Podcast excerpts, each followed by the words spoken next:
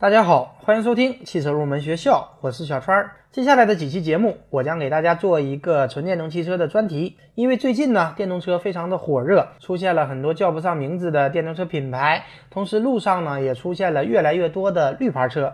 因此呢，接下来的几期节目，我们将跟大家去分享目前纯电动汽车的主要构造和技术，希望可以让大家去更好的选择使用和保养纯电动汽车。今天呢，我们主要来聊一聊纯电动汽车的主要部件之一——动力电池。动力电池它是纯电动汽车的核心技术之一，也是制约纯电动汽车普及的一个关键因素。首先呢，我来给大家介绍一下纯电动汽车对于动力电池的要求，以及我们目前动力电池存在的主要问题。第一个要求就是动力电池要能够达到一定的续航里程。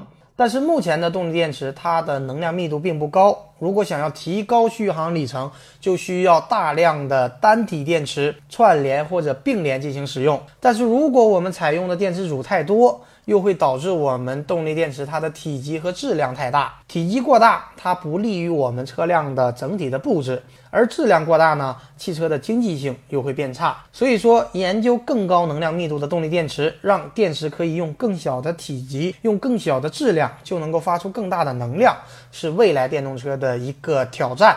第二点要求呢，就是动力电池要能够适应一定的温度范围，也就是能够满足我们夏季高温和冬季低温的一个运行需求。那么目前我们的电动车能够达到一个什么水平呢？我给大家来举个例子。第一个呢，就是特斯拉的 Model S，它在用户手册当中明确的指出，不能够将汽车持续暴露在高于六十度或者低于零下三十摄氏度的环境下超过二十四个小时。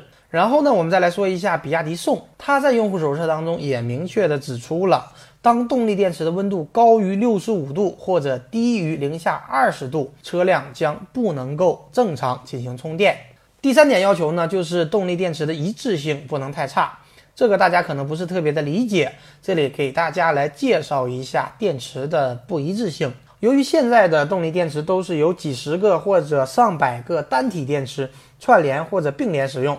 但是每一个电池，它在电压、内阻、容量等参数上都是有差别的，这就导致了整个电池组它具有一定的不一致性。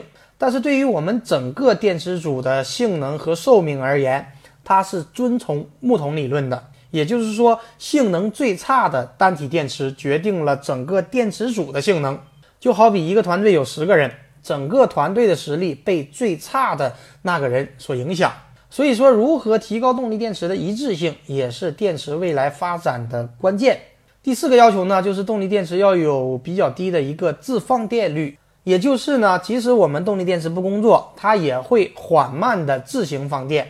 同样跟大家来说一下，特斯拉 Model S，它的动力电池会以每天百分之一的速度进行放电。比方说，你的车停放了一个星期没有开，那么它的动力电池就会放电百分之七左右。所以，如果大家买了一个电动车，如果长时间不开的话，一定不要忘记充电。如果长时间放置，电池电量放到百分之零，是会损坏我们动力电池的。这一点和我们传统的燃油车是不一样的。接下来再给大家来介绍一下电动车上的电池管理系统 BMS。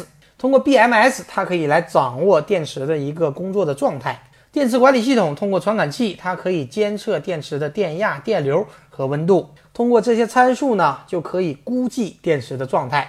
比方说，它可以预测电池的剩余的电量和剩余的续航里程。同时呢，它也可以保护动力电池的过充电、过放电和温度过高。当我们的动力电池出现了过电流、过电压或者温度过高，BMS 会将我们的充放电回路进行切断，并给出警示的信号。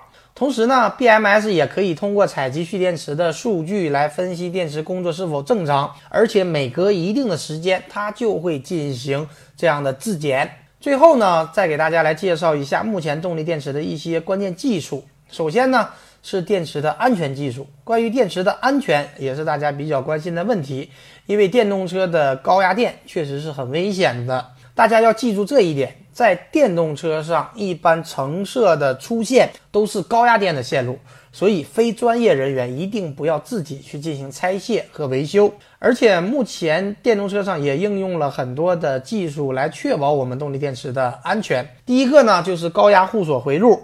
可能听起来比较复杂，但是实际上高压互锁回路，它就是通过采用低压的回路去检测高压部件和导线的连通情况。如果发现异常，则会安全断电。在故障排除之前，高压系统是不会上电的。同时呢，也会生成一个相应的故障码，供我们排除故障来使用。第二个呢，就是绝缘电阻的测量。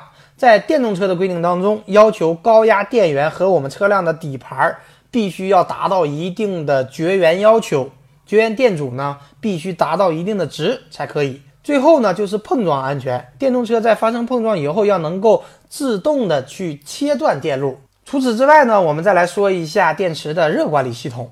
由于在不同的温度下，电池它会有不同的工作性能，所以需要一个热的管理系统来保持电池的最佳工作温度。对于电池的冷却，同样也有风冷和水冷两种形式。通过电池内的温度传感器就可以感知电池温度的变化。最后呢，我们再来说一下电池的均衡技术。由于之前讲了，动力电池它具有一定的不一致性，那么单体电池的容量同样会有差异。由于需要迁就容量比较小的单体电池，对于容量大的单体而言，总会浅充电、浅放电；而容量小的单体电池总会过充电和过放电，这就导致容量大的单体电池它的寿命延长，而容量小的寿命缩短。而长时间呢，两者之间的差距就会越来越大。直到小的容量的电池失效，而导致整个电池组失效。所以说，如果大家发现自己的电动车开了一段时间以后，续航里程明显的下降了，那么就要去检测一下是不是电池的一致性变差导致的。而电池的均衡技术的思路呢，就是对电压较高的单体电池进行分流。打一个不太恰当的比喻。就是把已经吃饱的同学剩下的饭分给还没有吃饱的同学，来达到一个均衡，减少动力电池的不一致性。其实除了上面介绍的技术以外，国内外还会对我们的动力电池进行相关的测试，这里呢就不给大家进行一一介绍。如果大家感兴趣，也可以联系我。好的，以上呢就是本期节目的全部内容。如果大家有汽车方面的问题，可以添加我的微信三三五三五二七八六九。我们下期节目。再会。